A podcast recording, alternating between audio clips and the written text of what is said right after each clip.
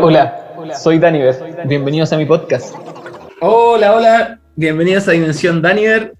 Estamos acá en un nuevo capítulo. Estaba un poco flojo en estas vacaciones de enero y febrero. Ah, El, año, el mes pasado saqué un puro capítulo.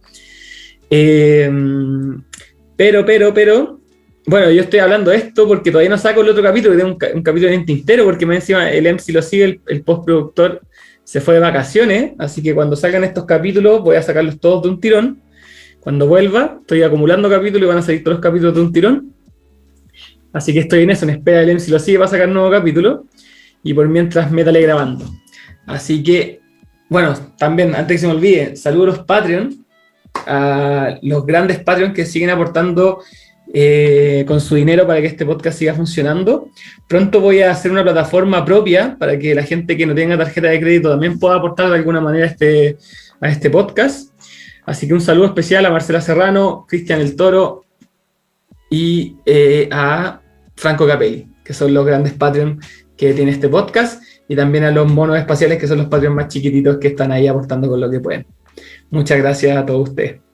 En el capítulo de hoy día nos acompaña Joans Matus, que es un ingeniero en alimentos y actualmente trabaja como saborista. ¿Cómo estáis, Joans? Bienvenido. Hola, bien, pues bacán, Dani Verón. Puta, yo seguidor del podcast así ¿La dura? desde el inicio y bacán. Soy que bacán estar acá, weón. No, yo feliz de, de tenerte acá. Bueno, contando a la gente, yo a Joans lo conocí en, un- en una formación de tarot que yo impartí.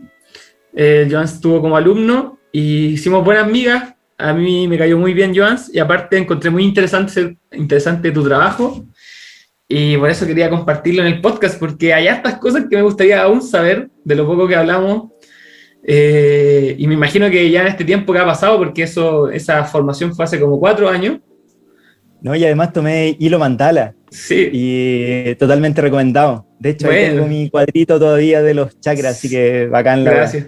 Sí, pues bueno, también Muy bueno. fuiste- pasaste por Hilo Mandala. Sí. Sí. Bueno, Sí, ya, sí, ya han pasado la onda. harto, han pasado hartos años, así que imagino que ya he aprendido mucho más en tu pega, te has especializado mucho más. Sí, pues, sí, pues yo llevo cuatro años ya en este rubro. Bueno, también antes había trabajado mucho en el tema de la evaluación sensorial con los sentidos, probando muchos productos. Eh, la ingeniería de alimentos es una carrera que se realizó, no sé, por los años 70, ¿cachai? Como típico que uno viene escuchando Chile potencia alimentaria, ¿cachai? Ajá. que al final termina, ha terminado siendo pura venta de humo, ¿cachai? Pero la industrialización de los alimentos sigue estando y es una- al final es un rubro que igual da. po. Quizás podría dar mucho más, pero igual está Oye, y involucra muchas áreas, muchas áreas. me imagino, pues igual todos comemos y todos vamos a ir comiendo, es- y no sé, pues ahora hubo pandemia y la, la alimentación sigue andando. Y piensa que cada vez hay más gente en el mundo. Sí, y esa gente tiene que también alimentarse y vivir. Y la alimentación Sí, es algo tan básico, es algo tan de raíz, que hay que saber compensarlo para todo. Oye, ¿cómo- Independientemente que uno... ¿Mm? ¿Cómo llegaste a ingeniería de alimentos? A ingeniería de alimentos? ¿Por qué dijiste esa lección? Eh, Siempre me gustan estas preguntas de Martía, como... Ah, igual fue un poco como así, como ya me tincó esto, ¿cachai? Ajá. Me gustaba mucho la química Ujú. en el colegio, pero también me gustaba el área de la salud, me gustaba la nutrición, y al final lo tomé como una opción en la que quedé, po. y probé y me fue gustando, y al final seguí y saqué la carrera, y Buenísimo. caché en el camino lo que iba, lo que podía dar esa carrera, y, y- Me acuerdo que hiciste un, un prototipo de un alimento, ¿no? En, en la U, que me acuerdo que me contaste. y, po, eh, yo estudié ingeniería de alimentos en la Universidad de Chile, Ajá. Y ahí se hace casi en los últimos años como una especie de feria. No sé, pues típica feria científica que se hace en los colegios, que Ajá. la hacíamos nosotros como haciendo alimentos. Que tenía que ser un alimento como un poco innovador y como con funcionalidad. Y si bien nuestro producto no fue como una gran maravilla en cuanto a innovación, yo creo que llegamos mucho como por el tema un poco de marketing o un poco que solucionaba un problema a nivel social. Y hicimos como un paté vegano. Ujú. Y, ¿cachai? Pucha, mira, en la universidad igual tú tratáis de sacar los ramos, ¿cachai? O tratáis como de, oh, tengo este proyecto, ¿cachai? Pero tengo todas estas otras ramos, ¿cachai? Entonces vamos a hacer esto y vamos a ver cómo nos va. Ujú. Y resulta que nos fue re bien, pues, weón. Nos fue bien, como que presentamos la cuestión, así, estábamos confiados de que era algo bueno. Y después nos llamaron del diario, nos llamaron de la radio, weón. Salimos como las últimas noticias, qué weón. Y claro, pues, y eso igual da pues, como, yo decía, bacán, pues, weón, porque al final es como una plataforma de visibilizar tu trabajo. Ajá. Pero no sé, po, de repente me metí al Twitter que publicaba la noticia y era como, ah, pero si eso es humos, ¿cachai? Cualquiera lo hace. Si Mm. eso es, eso yo lo hago en mi casa, ¿cachai? Claro. Y yo decía, claro, es verdad, po. Pero al final igual nosotros pudimos posicionarnos ahí y plantear un poco como eh, el tema de que igual tener una buena alimentación, ¿cachai? Es Ujú. difícil, po, weón. Porque al Ujú. final el paté de ternera, que weón es grasa, weón, con aditivos que son como preservantes de la carne, ¿cachai? Que al final a largo plazo son dañinos, se podía hacer de una manera más sana, pues, ¿cachai? Ujú. Y porque al final igual para el consumidor eh, más masivo es difícil sacarlo de su cuadrado de... No coma paté, ¿cachai? Coma poroto. O Claro. decirle a un niño, mira, cómete los porotos, ¿cachai? Ujú. Porque al final no le gustan, pues, weón. Entonces, pero le gusta el paté, po, Y le gusta el paté que es como un poco más la cochinada, ¿cachai? Ujú. Entonces nosotros subimos llevar como un poco, cuando engañáis un poco a los niños, ¿no? Mira si esto es- está rico, ¿cachai? Pero al final son porotos. Creo que desde ese punto de vista como de marketing puede ser, pues. Si al final el marketing Sí. igual no necesariamente tiene que ser... Sí, la misma, la misma Not Mayo. La misma, la Not Exacto. Mayo igual es puro marketing. Es puro marketing, po. Pero ahí el marketing como que tú lo podís como guiar o canalizar de una buena manera. Ujú. Tú podías tener marketing para que tu empresa gane millones, ¿cachai? Y tú forrarte. O podéis tener marketing para que la gente se conscien- cree conciencia de lo que está comiendo, ¿cachai? Ujú. O ese poder de comunicación, porque al final es como tú comercializáis o comunicáis. Claro. Como tú comunicáis una nueva manera de comer, ¿cachai? Y yo creo que eso lo hicimos bacán y por eso tuvo la repercusión que tuvo. Y a lo mejor esa persona que nos criticaba como, ah, yo puedo hacer lo mismo, al final lo hizo en su casa, po, y terminó comiendo bien, ¿cachai? Y puta, ese al final igual es una ganancia, po. Sí, Así Oye, que bacán, y- fue buena ese- experiencia esa igual, weón. me imagino. Oye, y ese proyecto no, no trataron de comercializarlo, se quedó como en un prototipo, ¿no? Claro, igual eso también, puta. Porque eso ya es, es otra, es otra jugada. Sí, pues. igual es a largo plazo, ¿cachai? Ujú. Hacer un proyecto. Nosotros tratamos de ir a una feria que se llama Food and Service, que queda en Espacio Riesgo, que le hace hace Ujú. como todos los años. Y la facultad nos regalaba un espacio en su stand. Ujú. Y nosotros promocionando, ¿cachai? A ver qué salía, porque este proyecto lo hice con un amigo que se llama Francisco Augusto, que le mando saludos y bacán. O sea, trabajamos en equipo los dos. Es un proyecto de los dos. Ya, pues cachar qué onda, y mucha gente se nos acercaba y nos decía, oh, está bueno su proyecto, pero saben que igual, o sea, típico que el primer proyecto fracasa y todo, y aprender de esto, ¿cachai? Y como que al final nos dan como un poco como que nos aterrizaban. Ujú. Y nosotros, puta, igual tratando, ¿cachai? Y al final, en verdad, ahí quedó. po. Eh, pudimos haber postulado varios proyectos, pero también te come un poco el que tenés que terminar la carrera, Mm. que tenés que hacer tu tesis, tu práctica. Claro. y al final el tiempo es súper escaso, weón. Entonces, después mi amigo se fue a hacer Working Holiday y ahora está feliz disfrutando de sus viajes, ¿cachai? Yo decidí entrar un poco más al mundo laboral para ganar experiencia y al final quedó ahí, pues, pero al final igual es una ganancia, pues, o sea, saber que tú pudiste lograr algo así significa que hay un potencial y al futuro, o sea, no casarse con algo, ¿cachai? Sino que Claro. saber que se pueden hacer más cosas. Ujú. Y por lo menos el impacto que se generó con eso, ¿cachai? Bacán igual. po. Sobre todo porque ahora están saliendo muchas cosas veganas, Sí, y en ese tiempo era como. Habían pocas opciones. pues.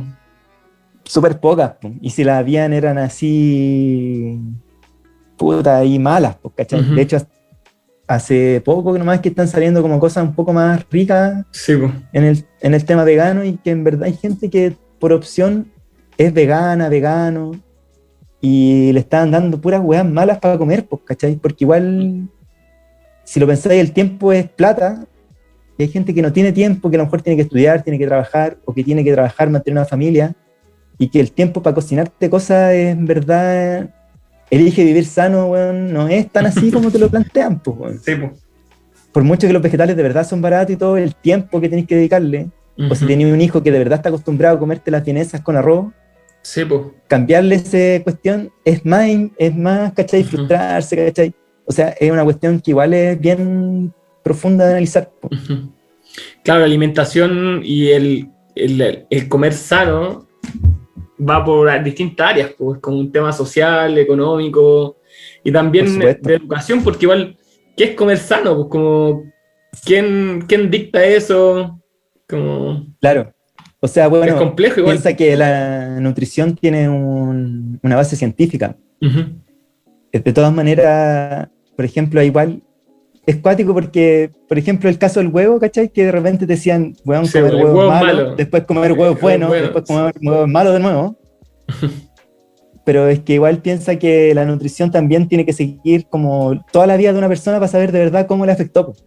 Entonces son estudios a muy largo plazo y cada vez va saliendo más evidencia y cada vez es como Sí. mirarlo desde una perspectiva súper amplia, ¿cachai? Eh, Y a mí me pasa también que eh, el tema de la nutrición, por ejemplo, es como, ¿qué se está estudiando cuando se estudia si el huevo es bueno o malo? Es porque la gente no solo come huevos, come un montón de cosas. La combinación de los alimentos afectará, ¿cachai? Habrá otros factores que en relación al huevo también afectan, como, no sé, po. Porque ahora Sí, con el tema de las dietas es la locura, o sea, están los veganos, están los vegetarianos, están los ketos, están ahora los carnívoros, ¿cachai? Eh, Claro. bueno, hay una gama así de todo. Sí, mira, yo en verdad no soy nutricionista, pues yo trabajo más que nada en la industria de alimentos que se dedica como a procesar o a darle un valor agregado a las materias primas que se consumen, pero igual tengo más o menos algo de conocimiento, ¿cachai? Y te podría decir que eso es algo bien... Hay que analizar. Lo que pasa es que los estudios científicos, y como pasa con muchas cosas, en las noticias te lo venden como, no sé, pues, oh, el huevo ahora es la proteína máxima, ¿cachai? Porque salió un estudio, ¿cachai? Pero el estudio obviamente es- tiene como cierto grupo de personas, ¿cachai? Seleccionaron a gente de tal y tal edad. Entonces hay Claro. como que verlo bien desde el microscopio, por decirlo así. Ujú. Sí, pues ahí entra el tema de las noticias. seguir una dieta, claro, si tú quieres seguir una dieta tenés que ver bien como los fundamentos de en qué se hizo su estudio, ¿cachai? Mm. Y como ahí un poco más profundizarse y educarse igual un poco más. Ujú. Entonces, claro, o sea, cada cuerpo es distinto, eh, cada alimentación es distinta, cada cultura. De hecho, muchas culturas, no sé, por la dieta mediterránea comparada con una dieta, no sé, pues de Japón, con una dieta de Rusia, por ejemplo, van a ser Mm. distintas. Sí, Por las condiciones climáticas, incluso, ¿cachai? El requerimiento de calorías. Sí. Entonces, es como para es como para profundizar más en, sobre todo, si alguien de verdad quiere seguir una dieta como acorde a, a su... De hecho, hay una dieta hasta como del genotipo, ¿cachai? Como que te analizan como tu genotipo y ven qué, necesitáis, ¿cachai? Claro. Entonces hay que saber bien si alguien te vende la pomada, ¿cachai? De la dieta máxima, ver bien bajo qué condiciones esa- esos estudios están probados. Eh, rango etario, qué tipo de persona, sana, no sé. Me- no sé si me cachai. Sí, sí, sí. Como- es como para analizar Eso. más allá. O sea, yo creo que, bueno, como en todos los temas, cualquier fórmula milagrosa es, es- es digna de duda. Más encima, eh, igual es complicado el tema de la alimentación porque está mucho este tema del- de cómo uno se relaciona con su cuerpo, porque obviamente la manera en que tú te alimentas repercute en cómo, en tu cuerpo, ¿cachai? Ujú. Y no sé, pues, o sea, no sentirse presionado a seguir una dieta por tener un cuerpo weón, fitness, ¿cachai? Sino Claro. que también estar bien como tú te alimentás y, y la relación que tenés como con tu cuerpo, ¿cachai? O no sentirse culpable por comer ciertas cosas, ¿cachai? Claro, la relación que se tiene con la comida misma. Claro, y al final yo creo que todo siempre se lleva como a tener un equilibrio. Ujú. Me parece súper importante, no sé, yo creo que nunca sentirse culpable por lo que tratar, o que nadie te imponga nada, ¿cachai? Ujú. Que nadie te imponga nada, o weón, ponte a dieta porque, no sé, tenés que verte de tal forma, ¿cachai? O porque tenés Ujú. que estar sano, sino que cada uno igual tratar de estar tranquilo con lo que está haciendo en, en base a su alimentación. Es un tema, weón, la alimentación yo creo que es un tema súper transversal, weón. Sí. Pronto, pronto me traigo algún nutricionista, voy aquí a armar debate al respecto. Buena, bacán. De repente me va a traer así extremo, un vegano, después un carnívoro, una nutricionista. O de repente todos juntos, científicas. porque debatan. po. Igual es bueno que se arme el debate con altura de miras. po. De repente Sí, tener, no sé, igual, igual complejo, tener, complejo tener harta gente en un podcast, como que... Prefiero, Lo bueno es que prefiero, que uno, se agarran a combo. Sí. Ah, prefiero uno que hable en profundidad, después el otro en profundidad y ahí cada persona hará sus contrastes. Es verdad. Eh, oye, yendo a, a, tu especialidad, entraste a trabajar y te metiste en el tema de los sabores. Sí. Eh, y cu cuando tú me empezaste a hablar de esto me voló la cabeza, porque bueno, está el, el, la etiqueta, dice como sabor natural, sabor artificial, y bueno, y tú eres la, de las personas que están detrás de eso. Claro. Y cuando me explicaste de qué, de qué estaban hechos, me acuerdo que me dijiste que eran como moléculas de carbón, ¿no? Claro, lo que pasa es que, mira, eh, es como mucho más allá de eso. O sea, uh -huh. por ejemplo, un saborizante natural puede tener moléculas aisladas, ¿cachai? O puede tener extracto. Por ejemplo, extracto, no sé, eh, aceite de limón, ¿cachai? Aceite de naranja, uh -huh. aceite de pomelo, o puedes tener aceite de jengibre, o puedes tener extractos de levadura. Entonces, tenía una gama de cosas, pero siempre es como tratar de extraer como la esencia de las cosas, ¿cachai? Uh -huh.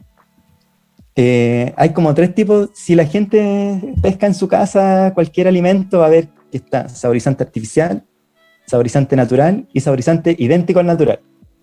Mm. Eh, podemos empezar a desglosarlo. El Por saborizante favor. natural es que se obtiene de fuentes naturales, pues, ¿cachai? Que pueden ser, por ejemplo, destilar una, un limón y uh -huh. obtener algún aceite, o hacerlo por extracción física, ¿cachai? Como no sé, pues tú puedes apretar una cuestión, ¿cachai? Tú puedes apretar un montón de nuez y sacar aceite de nuez, ¿cachai? Uh -huh. De manera física, así como una prensa. Puedes tener también especias, puedes tener también... Hay algunas moléculas que se obtienen por fermentación de bacterias o de levadura, pero todo por métodos naturales. Uh -huh. Y son moléculas que se encuentran en la naturaleza. Por ejemplo, una manzana va a tener un montón de químicos que tú hueles una manzana, por ejemplo, y ahí son cientos de químicos los que están involucrados en que tú sientas ese aroma. Uh -huh. Y por distintos métodos químicos, tú puedes como sacar y separar y saber exactamente cuáles son estos compuestos. Los, los compuestos que se extraen de fuentes naturales pueden ser catalogados como saborizantes naturales. En cambio, eh, por método de síntesis química, este mismos compuestos que se han identificado, por ejemplo, en una manzana, se pueden sintetizar a nivel de laboratorio y nosotros los podemos comprar para ir haciendo nuestras mezclas y tener distintos tipos de sabores. Que ya son un compuesto que no se obtiene de fuente natural, sino que de fuente sintética en un laboratorio. Y los sabores artificiales son compuestos que se han, que han desarrollado distintos tipos de químicos, ¿cachai? Que no se encuentran en la naturaleza. Por ejemplo, un compuesto artificial nunca lo voy a encontrar en una manzana. Yeah. Pero sí va a oler mucho a manzana. Muy rico, ¿cachai? Uh -huh. y que son compuestos que pasan por un montón de pruebas, ¿cachai? Como lo haría un fármaco, por ejemplo. Eh, que se, está probado que no te va a causar daño a largo plazo, a uh -huh. dosis muy alta, por la FDA, por todo ese chanchullo de cosas. Uh -huh. Pero que sí son inventados, ¿cachai? Claro. Pero ya es como una invención a nivel molecular, ¿cachai? Como que tú le cambias una posición, una molécula, un átomo, ¿cachai? Y te genera un, un, un aroma muy rico, ¿cachai? Y claro, o sea, ahora está muy de moda todo lo natural, ¿cachai? Por ejemplo, sí. si tú quieres comprarte un juguito, ¿cachai? Tratáis, no sé, sí. un juguito así de lo más puro posible, ¿cachai? Si tiene, idealmente no le voy a poner un saborizante artificial, porque te va a mandar a la cresta todo lo que hiciste como de tu concepto de algo bien sí. íntegro, ¿cachai? Pero, por ejemplo, si te comí Skittles, ¿cachai? Que son como unas pastillitas de goma, ¿cachai? Brillantes, de un color muy brillante, ¿cachai? Saborizante artificial no le va a hacer nada. De hecho, va a estar más rico, ¿cachai? Va a tener una así como una explosión de sabor en tu boca. Ajá. Entonces hay para todo. Oye. En algunos países, por ejemplo, no existe el idéntico al natural, sino que es solamente artificial o natural. O natural. Eso mm. depende de cada reglamentación. Ajá. Oye, pero bueno, aquí me falta entender también cómo el tema de los sabores y los olores. Pues las moléculas es porque en, en nuestros sentidos tenemos una capacidad de captar ciertas moléculas, identificarlas y eso pues, lo hacemos sentir un sabor. ¿no? Por supuesto, o sea, yo creo que eso es algo innato, o sea, el ser humano, los animales buscan ciertos aromas que quizás les recuerdan como a un fruto maduro, o que le recuerdan algo, o que lo hacen buscar el alimento que es lo que te moviliza día a día. Que es como tu fuente de energía. Y eso es algo que quizás ya con el tiempo de asentarse, ¿cachai? O, ahora que uno compra las cosas en el supermercado, igual las sigue buscando de una manera como bien primitiva, ¿cachai? Y que algo que te llama más que otro, que una cosa huela más rica que otra, la queréis comer más que la otra, ¿cachai? Sí. y, y, piensa también que todo es química, o sea, todo, lo, todo lo que nos rodea es química, ¿cachai? O sea, desde el asiento que estoy sentado que es de madera, tiene celulosa, que tiene carbono, que tiene hidrógeno, eh, el olor a los libros viejos también son como parte de la deterioración de la hoja del material que está hecho, ¿cachai? Y lo mismo con un alimento. Por ejemplo, un queso que está hecho de leche, que es una fuente también que tiene, no sé, tiene lípidos con carbono, hidrógeno, oxígeno, proteínas con nitrógeno, y esas cosas en su vida, porque todo tiene como que todo vive, ¿cachai? Como que todo se mueve. Y eso en su periodo de composición, descomposición, va generando ciertos aromas que son característicos y que son compuestos que son un poco más volátiles, que van saliendo a la, a, la atmósfera o al aire, por decirlo así, y que tú los vas captando. Entonces nosotros lo que hacemos, en, por lo menos en mi pega, es captar esas moléculas, atraparlas y separarlas en un método que se llama cromatografía gaseosa, que consta en separar, dependiendo de la volatilidad de los compuestos, van saliendo como de a uno, ¿cachai? Tú lo sometías a ciertas condiciones que van saliendo de a uno y tú los vas captando con cierto detector. ¿Y cómo, cómo lo captáis y lo almacenáis? Lo que pasa es que cada, molécula, cada molécula tiene como su huella digital. Y hay un, hay un detector que es como un detector de masa, que rompe las moléculas y cada molécula al romperse a ciertas condiciones tiene como su huella digital. Mm. Y existen ciertas bibliotecas. Por ejemplo, alguna persona hizo pasar una molécula, la rompió y captó cómo se separaban en distintos iones y armó una molécula de esas condiciones. O sea, una, y como que registró esas condiciones. Y se armaron bibliotecas. Entonces esas bibliotecas están, ¿cachai? Y tú puedes comparar. Al final todo lo que es medir es comparar. Y bueno, nosotros en base a eso podemos saber más o menos qué compuestos están, no sé, pues en el aroma de un queso, en el aroma de una manzana, en el aroma de... Y, después tratan de, de, de como de igualarlo, ¿no? Claro, pues o sea, esas moléculas se venden te venden como un kilo de ácido butírico, por ejemplo, que es como el aroma característico de leche, de queso, maduro, ¿cachai? Y nosotros vamos mezclando. Por ejemplo, hay algo que no entiendo. Porque tú dices ya, así hacen que sea volátil esta molécula. Después con eso es esa molécula de por sí es... Esa es volátil. sí. Y ahí la captan, ¿cierto? Y la rompen, con eso tienen un código como una huella que con eso pueden replicarla, ¿no? Mira, lo que pasa es que nosotros como que tenemos un frasquito, ¿cachai? Ya te voy a explicar el proceso así como bien. Eh, que es como un método de extracción de estos aromáticos, porque nosotros tenemos que extraerlos, ¿cachai? Pero eso, pero este es el proceso de extracción de un, de, un, de un olor como natural. Claro, claro. Ya. Y que de hecho tú podéis caracterizar, por ejemplo, una uva carmener de un vino va a ser muy distinta de una uva Cabernet Sauvignon, ¿cachai? Y tú puedes identificarla por los compuestos volátiles que tiene, ¿cachai? Y esa es como una de las utilidades que tiene también este tipo de ciencia. Entonces, hay una. Hay ciertos materiales que son capaces de absorber estos volátiles. Y que no sé, pues tú puedes dejar sometido en un frasco hermético, le ponías un material que absorbe estos olores cierto, cierto tiempo, a ciertas condiciones, y después lo integra a un cromatógrafo, que le somete a, un, como a una rampla de temperatura. Porque hay moléculas que a, cierta a baja temperatura volatilizan, otras que son más pesadas, entonces necesitan más temperatura para salir, entonces van saliendo como de a poco. Mm. Como ya tú salías a los 20 grados, sale. Tú salías a los 30 grados, sale. Entonces como que las vais como separando, por porque cada molécula se comporta distinto también, ¿cachai? Dependiendo de su masa, dependiendo del tamaño. Imagínate distintos tipos de bolitas, bolitas más chicas, bolitas más grandes que tienen que pasar por ciertos obstáculos. Las más chicas quizás van a ser más hábiles porque son más chicas, ¿cachai? Entonces van a llegar primero. En cambio, las más grandes se van a demorar un poco más. Y nosotros más o menos eso, es como lo que se ocupa. Para ir separando la cromatografía empezó por separación de colores, por eso se llama cromatografía, ¿cachai? Mm. Que un científico lo descubrió pasándolo por ciertas fases, ¿cachai? Y notaba que los pigmentos se iban separando en el tiempo porque algunos son más pesados que otros, ¿cachai? Y esto mm. después se, se amplificó como a líquidos y a gases. Y los gases, obviamente, tú los sometías a cierta temperatura y van saliendo de a poquito. Entonces, a medida que los separáis, después los vais sometiendo a un detector.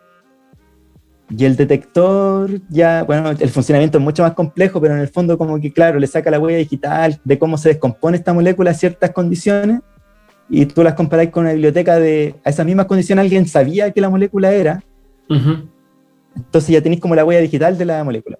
Entonces, no, tiene un 90% de probabilidad de que sea esta molécula. Tiene un Perfecto. 80% de probabilidad de que sea esta molécula. Entonces tú dices, ah, esta molécula me sirve y ahí la, como que la, la extraen o, la, o la separan. Entonces, no sé, pues piensa que tú me das 100 moléculas. Y obviamente no todas las 100 moléculas se comercializan porque esto se vende. O sea, te venden a ti como el kilo de molécula, ¿cachai? Como... Pero ¿cómo, cómo, cómo extraen? Ya me- van en el aire y cómo separan, de- ya me dijiste cómo las separan, pero después cómo juntan todas esas moléculas para que sea un extracto de, de esa molécula.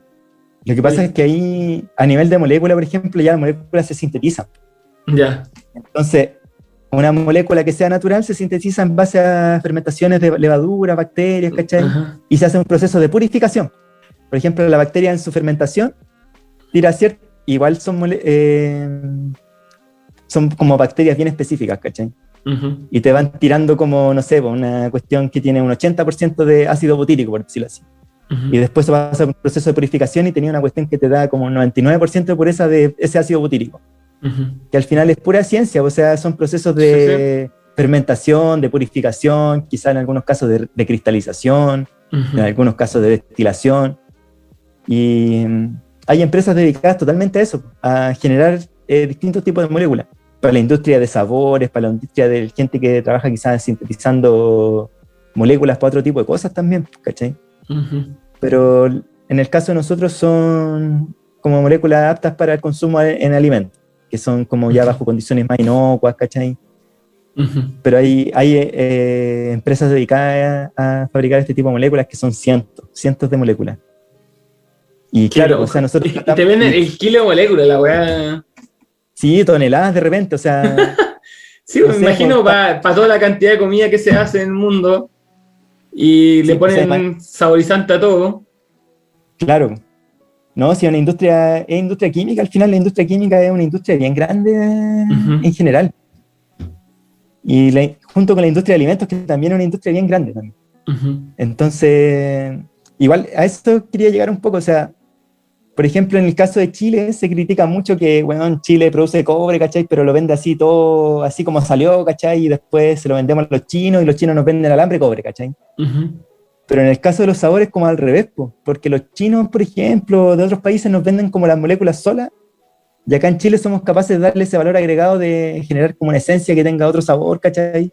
Mm. con un conocimiento que es bien específico, porque al final, más allá de saber leer como lo que te dice la cromatografía, igual está como involucrado el, el paladar de, cada, de la persona que está desarrollando, ¿cachai? Mm. Que es un conocimiento que es como casi un oficio, po. Claro. Entonces, bacán saber eso, claro, Mm. sí, como algo así, como de moléculas, po. Y igual me, Pero- me, me contáis que también los sabores que se venden acá a cada país cambian, pues porque hay el paladar de cada país, de cada cultura cambia. pues. Hay cosas que Por le gustan más a un país que a otro. O sea, comparar Chile con Perú, por ejemplo, la gastronomía peruana o el nivel de cultura en comida de los peruanos es muy distinto al chileno. Entonces ellos tienen mucha, eh, mucha más exigencia en cuanto a los sabores que ellos quieren y también tienen sus platos característicos.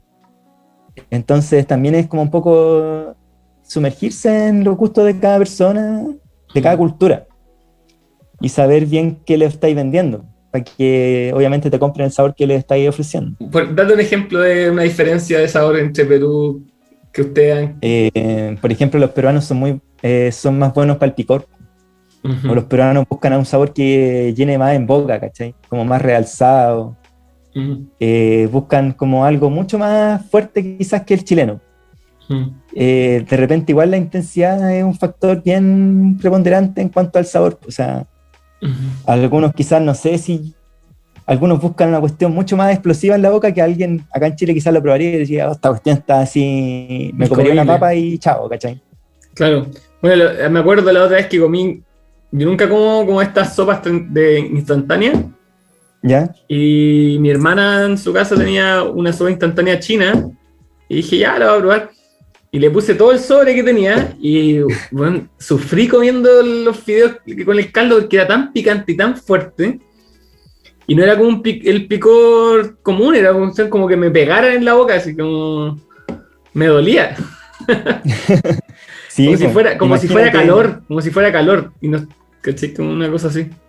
Sí, ahí es cuático porque nosotros trabajamos a nivel de moléculas, pero también hay otras cosas que influyen también en cómo ese sabor va a mostrarse más o menos, ¿cachai? No sé si tú cachai el glutamato monosódico, que es una cuestión que igual ha estado como un poco en la polémica, no sé, pero como que igual hay algunos productos que prefieren no utilizarlo, ¿cachai? Que es un realzador de sabor que hace como que toda tu boca palpite y, ¿cachai? el aginomoto. El, sabor, el aginomoto, claro. Que eso es como un aminoácido al final. Y, o sea, eh, marca la diferencia, ¿cachai? O sea, una cuestión que la sentí en una parte de la boca, esa cuestión hace que se sienta en toda tu boca, ¿cachai? Y es como otra weá, pues, o sea, igual es rico, pues, ¿cachai? Pero ahí está un poco el tema con los químicos. O sea, como te decía, todo es química, ¿cachai? Y hay muchas cosas que están cuestionadas por la fuente de la que vienen, porque no hay estudios suficientes, pero que al fin y al cabo igual son inocuas, ¿cachai? Pero obviamente el consumidor cada vez está más informado o más exigente, entonces claro. le exigen cosas mejores al final. Sí. Bueno, y también está como ese mito de que todo lo natural es bueno y lo químico es malo. Claro. Y no, necesariamente es así, pues. Y piensa que todo lo natural también es químico. Claro. Entonces, o sea, yo creo que una cosa que hay que saber bien es que todo es químico. ¿Cachai? O sea, una manzana está compuesta de fibra, de azúcares, de proteínas, de grasa, de aceites, ¿cachai? Y esos son químicos, po. Sí, Ahora la fuente es lo que importa. O sea, claro, lo artificial sería lo malo. O por ejemplo, no sé, o sea, una planta venenosa va a tener un veneno que es natural, ¿cachai? Pero anda a comértelo, po. Sí, Entonces también quizás la discusión va por otro lado, ¿cachai? Pero al final todo es químico. Pero claro, o sea, ahora está muy de moda lo natural. Igual es un poco, yo creo que es un poco, no sé, o sea, se agradece un poco que la fuente sea como más natural, ¿cachai? Como que tú puedes saber que viene de algo más cercano a lo que tú conoces, que quizá un matrá en laboratorio, ¿cachai? Pero al final el resultado puede ser el mismo que algo artificial o algo hecho en un, en un laboratorio, ¿cachai? Oye, me acuerdo que... ¿Qué decir? No, que igual, por ejemplo, los sabores naturales son bien lindos porque muchos sabores de limón, por ejemplo, se hacen en base a casi puro extracto de aceites de limón, ¿cachai? Y es bacán, o sea, son cosas muy, muy ricas y que vienen de fuentes bien, no sé, por limón de Sicilia, ¿cachai? o naranja de California. Entonces, igual es bacán. Igual tienen su cosita rica. Es un proceso diferente igual, ¿o no? El hacer, claro. Al hacer eso que el otro, me imagino. Claro, y son como, de verdad son sabores naturales, pues, o sea, es como una lima exprimida, tal cual, pues viene de la fuente que corresponde. Oye, me acuerdo que me mencionabas que muchos de los sabores artificiales venían del petróleo. Lo que pasa es que el petróleo es una industria que produce eh, hidrocarburos. Yo quedé loco, qué loco en esta, Es cuático porque la industria del petróleo es súper importante en nuestro día a día. O sea, no solo produce plástico, benzina, sino que también son la base de la síntesis de fertilizantes eh, y de muchas cosas, porque también son la síntesis de fármacos, ¿cachai? El paracetamol no se hace de la nada, pues se hace también de hidrocarburos, ¿cachai? Y que es mm. algo que consumimos puta en el día a día. Pues. Aunque obviamente ahora hay fuentes un poco más limpias, ¿cachai? Gas natural, que también es una fuente bien rica de hidrocarburos. O los destilados de algún, no sé, pues de caña de azúcar, ¿cachai? Que también producen alguna, que también producen fuentes de hidrocarburos. Pero claro, muchos son del petróleo también. Y que esos te son como la base de la síntesis de ciertas moléculas, de algunas, en, en algunos casos. Pero claro, o sea, el petróleo es cuático porque... Es una materia prima que presta, presta para todo cuando se acaba el petróleo no solo se va a acabar la benzina, sino que también, bueno, no sé, pues la industria de los fertilizantes cae, ¿cachai? Y después, ¿qué comemos? Pues, Entonces, lo bueno es que igual en- se han hecho avances en cuanto a nuevas fuentes de obtención de, de estas materias primas, ¿cachai? ujú. Oye, hablando de petróleo, eh, tengo una conspiración buena. A ver, Que eh, la otra está. Porque todos, todos sabemos y se supone que el petróleo se acaba. claro. como que se extrae y se, y se acaba. Pero hay una gran conspiración que yo no soy conspiranoico, pero es una de las pocas conspiraciones que me hace mucho sentido, y que es que el petróleo se va renovando constantemente en, la, en la- en el subterráneo, a nivel subterráneo. Y que en verdad se conviene que se, que se diga que se va a acabar y esté todo el rato asustado. No, oye, se está acabando la weá, chicos, se está acabando, porque eso mantiene el precio con la escasez. Porque si tú Sí, dices po. que se está regenerando constantemente, eh, hace, negocio, po. no es negocio, hace cagar la economía. po. ¿Cachai? Sí, O sea, seguirá siendo negocio, pero a lo mejor no tan buen negocio. claro. Eh, es como el tema de los diamantes igual, porque los Sí. diamantes al final era una cuestión de puro marketing y se vendía a un precio tan elevado que no era tal. po. Sí. No son Pero tan es escasos como al final, po. Sí. No, sí, igual Y el- comparto un poco tu teoría. Y hay una, cons- ahí las conspiraciones la explicaban súper bien, tienen toda su, su explicación. ¿cachai? No es, me pareció bien seria, ¿cachai? Como no es sacada de la nada. Y como al final estos grupos petroleros gigantes controlan bueno, casi todo el mundo, por lo mismo, porque el petróleo, como tú decís, sirve para todo. Eh, para los fertilizantes, para el- ahora mismo los sabores, mueve la industria alimenticia, el transporte, eh, la energía, ¿cachai? Es la base de todo. Entonces, sí, pues, entonces ahí explicaban que estos poderes se encargan de mantener como ese mito, pues, como de que el petróleo se va a acabar, ¿cachai?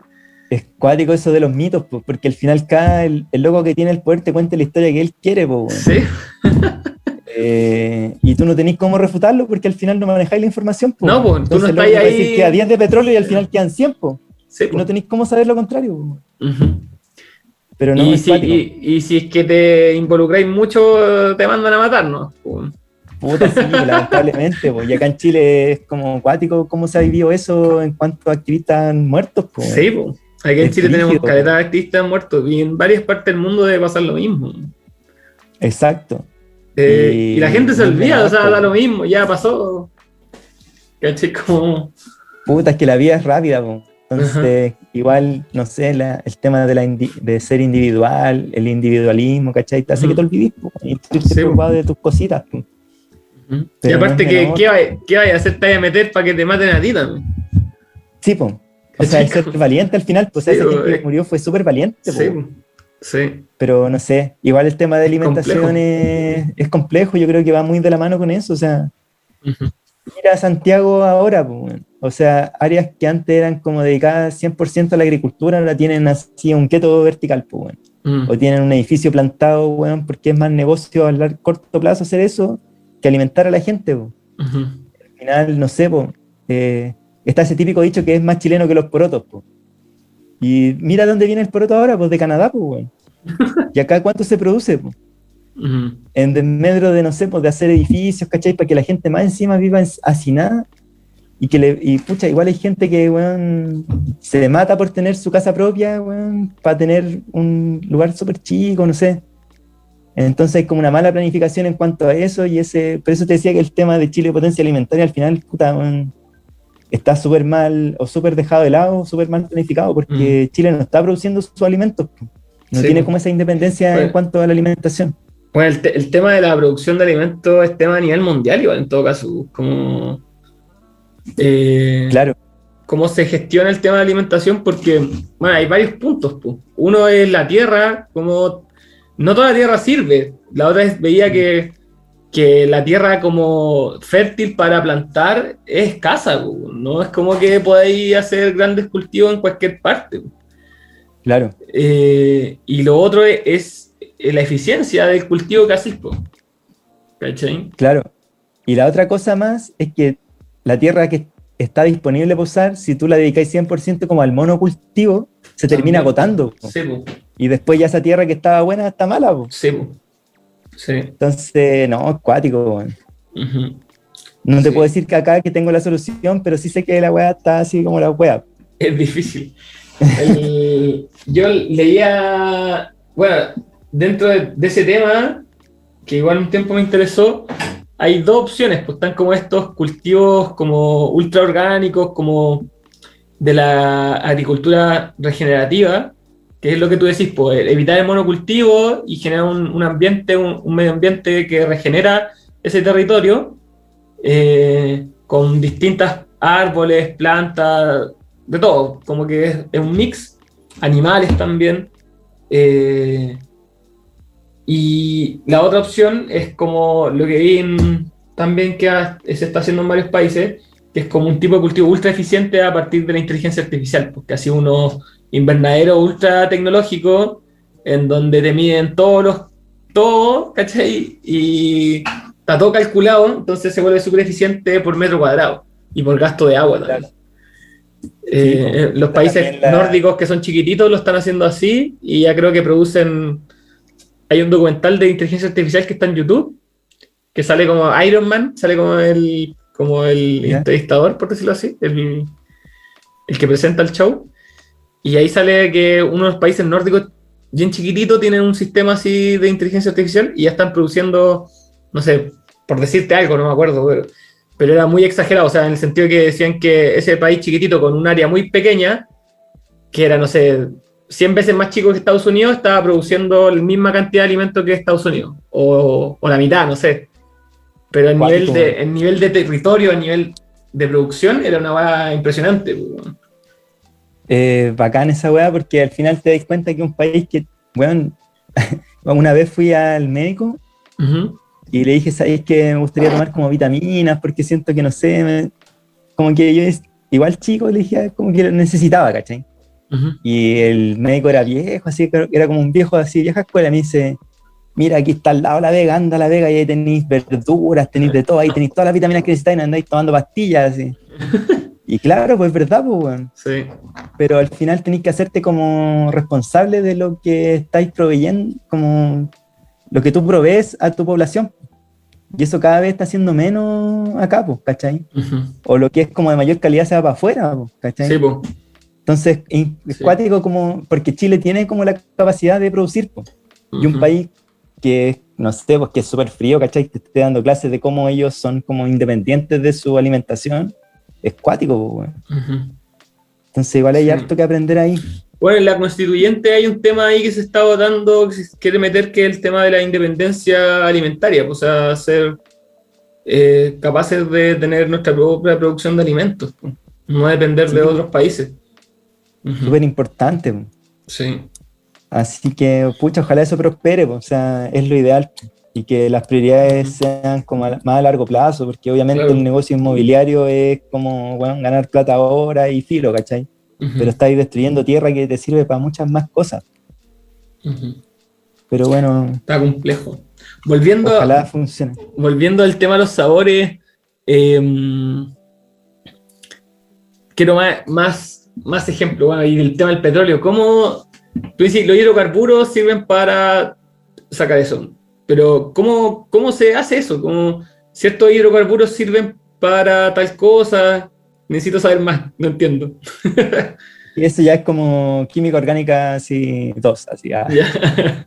Eh, hay distintos tipos de reacciones, de catalizadores, ¿cachai? Por ejemplo, uh -huh.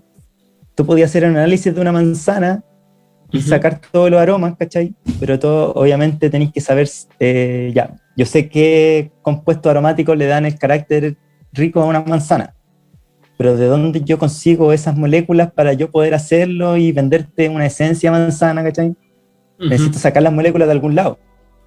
Uh -huh. Y por lo tanto, hay muchos científicos que se dedican a obtener métodos y vías de sintetizar estas moléculas. Y algunos de los compuestos que ellos ocupan para sintetizar estas moléculas pueden provenir del petróleo, como pueden provenir de otras fuentes.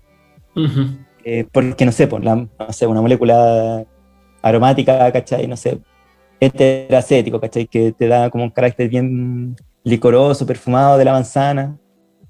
Está compuesto, no sé, de ciertas estructuras de carbono, ¿cachai? Entonces tienes que juntar cierta parte con otra parte, ¿cachai? Para ir armando la molécula, ¿cachai? Bajo ciertas condiciones.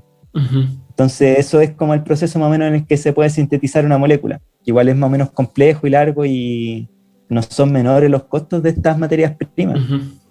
Entonces, yo creo que cada caso es especial. Y si lo pensáis, son cientos de materias primas o moléculas las que están involucradas. Y ponte a pensar en la mente que estuvo a cargo de saber cómo Sí. sintetizarla de manera artificial, pues, ¿cachai? O a manera de laboratorio. ¿Y en qué, en qué Y- momento? y lo más difícil, ¿Ah? Dale, lo más difícil. Y lo más difícil es cómo después hacer que, para que este proceso sea natural, Ujú. que mediante la fermentación de una levadura o de una bacteria, podáis obtener esa molécula, ¿cachai? De una manera más limpia. Entonces, no, Mm. brígido, o sea, es otro mundo, o sea, es ya como química pura, ¿cachai? Claro. No, y encima están usando la simbiosis con las bacterias para obtener las moléculas de esa manera. Sí, pues, o sea, igual piensa que en el proceso de elaboración de un queso eh, están involucrados Sí, microorganismos bacterias. bacterianos Sí, po. y que esas mismas le dan el carácter a los Mm. productos. Sí, Entonces, bueno, bueno, en verdad cocinamos con. Nos involucramos con las bacterias hace mucho tiempo. Los fermentados son súper antiguos. po. sí, pues y los probióticos, pues. Entonces hubo científicos que observaron esto y pudieron aislarlo, ¿cachai? Y poder eh, modificar un poco las condiciones para obtener una molécula, ¿cachai? O poder purificar o obtener un porcentaje más grande de la molécula que ellos buscaban. Entonces, no, o sea, yo creo que la ciencia es algo hermoso, así. Mm. Es un proceso de observación, de análisis. Brujería. Un magia negra. lo hizo. Magia negra, weón. La wea. No, pero al final es algo así Ajá. es que es algo que está como, tiene su estructura, entonces Sí. el que se dedica el tiempo lo puede entender. Sí, sí, sí. Así que bacán, o sea, es algo muy Oye, bacán. ¿Y en qué momento empezó esta industria de los sabores? Porque, bueno, ahí estamos el tema químico, cómo se hace y cómo antes usar la fermentación, y me imagino que hay los que estudian químicas, pero ¿en qué momento alguien dice, voy a vender sabores? Como, voy a vender compuestos químicos que dan sabores a los alimentos. ¿Qué- ¿A quién chucha se le ocurrió esa weá?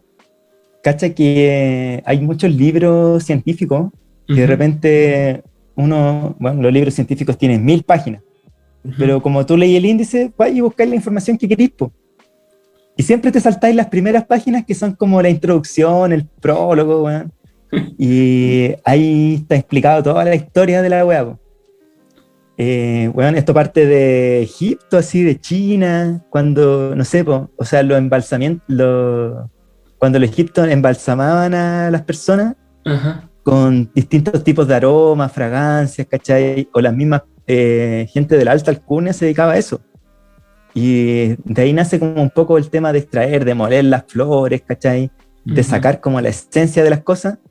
Y eso también se relaciona un poco a que eso lo podéis complementar con lo, con lo que tú estás comiendo, pues, ¿cachai? Mm, O con la recolección de especias, Claro. Piensa que América eh, fue. Los europeos llegaron a América buscando una ruta para comercializar especias, Sí. ¿cachai? O La sea, especia para ellos la especia valiosa. valía oro, ¿cachai? O sea, Sí, súper po. valioso. Entonces, en, en uno de estos libros que leí, en que me dediqué a leer como la parte principal, que no explicaba nada de lo que quizás uno buscaba como inmediato, Ujú. hablaba un poco de eso, pues, o sea, que como que el buscar eh, el sabor más rico o la cosa como más especial, más condimentada, era como una muestra del progreso o de la decadencia de las civilizaciones, ¿cachai? Mm, Porque por un lado estáis buscando como cada vez buscar algo mejor, pero por otro lado estáis como dejando como lo rápido que era alimentarse o lo primordial que era alimentarse por darle como un valor agregado más que quizás a lo mejor no era tan importante, ¿cachai? claro. O el loco decía, no sé, bueno, mientras los egipcios de- o sea, perdón, los romanos estaban delistándose con incienso y la cuestión, llegaron los vikingos y le hicieron cagar, ¿cachai? Claro, porque es, una, es una civilización ya tan como pituca, por decirlo así, y ha avanzado tanto que Claro. sus preocupaciones ya son mun- demasiado mundanas. Como que, Claro, que es lo que, Eh. igual como la civilización moderna, po. nos preocupamos exacto. de los likes, no sé, de weas, que ya en- si comparáis con ese tiempo los vikingos que era matar o vivir, ¿cachai? Porque Son yo puedo comer un pollo crudo. Bueno, yo me puedo comer un pollo crudo, ¿cachai? Sí. Así, cada A lo- la comida en carne Sí, cruda, po. ¿cachai? Y grano y chavo, pues, ¿cachai? Sí. Y día. Ujú. Entonces al final igual uno como que ya, yo creo que desde que el humano se estableció, ¿cachai? Y dejó la casa y la agricultura y toda la weá, ya empezaba a buscar otras cosas. Quizá había más tiempo para dedicarle a ese tipo de cosas. Sí. Y después ya empezó el tema del desarrollo científico, de cómo destilar ciertas cosas, de las extracciones. Después el desarrollo de la cromatografía, por decirte, ¿cachai? Y Ujú. todo va evolucionando porque cada vez hay como más tiempo para dedicar a, a eso y... Sí, porque Y igual más- es rico, ¿cachai? Porque más, igual son como... más que- mentes con tiempo para especializarse igual. Porque, porque hay igual, otro... no sé, yo- el humano como que busca la experiencia igual, pues, ¿cachai? Sí. Entonces como que es rico, es rico comer, po, ¿cachai? Es rico los aromas. Y la industria de los sabores también está muy ligada a la industria de las fragancias. Sí, pues, Entonces, como que viene de ahí. Sí, Claro. viene mucho de ahí. Esa misma búsqueda está muy conectada, como buscar aromas, Sí. buscar los sabores. Y buscar la experiencia, no sé, pues desde escuchar una canción que te gusta, ¿cachai? Hasta saborear algo que te gusta o ver algo que te gusta. Ujú. Eh, yo creo que por ahí va. Y también, eh, no sé, o sea, es rico, es una experiencia. Pues, típico que un sabor te recuerda, no sé, a tu infancia, ¿cachai? Eh, no sé, por la otra vez estábamos hablando de los media hora, pues, esos dulcecitos como con sabor a Coca-Cola, ¿cachai? Que era como, oh, qué rico, me acuerdo de cuando era chico y jugaba y no sé qué. Y al final un sabor tan así te trae como tantas cosas ricas, Sí. ¿cachai? El sabor, del, el sabor de la comida de la abuela, o en sí, o Ratatouille también. Ratatouille yo creo que, que explica específico, es muy bien como lo que es el tema Mm. de los sabores, ¿cachai? Cuando el ratón se junta, come una y oh, qué rico, come otra, oh, qué rico, y come las dos y es como, ah, la cagada. así. o cuando el crítico de cocina come y vuelve atrás hacia su Sí. infancia, ¿cachai? Ujú. Es como una cuestión tan de adentro que igual es cuático, weón. Sí. Y igual es bueno, o sea, ya es- vivimos en el mundo globalizado, ¿cachai? La industria del alimento es grande, tenéis que producir mucho para alimentar a mucha gente. Entonces, por lo menos que eso sea una experiencia, pues, ¿cachai? Por lo menos que tú al comer eso tenga algo rico, ¿cachai? En tu mesa, por honor al tiempo, que tú vienes de la pega, que tenés poco tiempo para cocinar, Ujú. que te dé algo más allá, ¿cachai? Ujú. Y nosotros yo creo que nos dedicamos bien a tratar de hacer algo bueno, ¿cachai? Para que llegue a la comida, al plato de cada persona. Más allá que muchos pueden ser críticos, no, es que no hay nada como cocinarte tú, ¿cachai? No, Mm. es que eso es, te están vendiendo un, no sé, una ilusión, ¿cachai?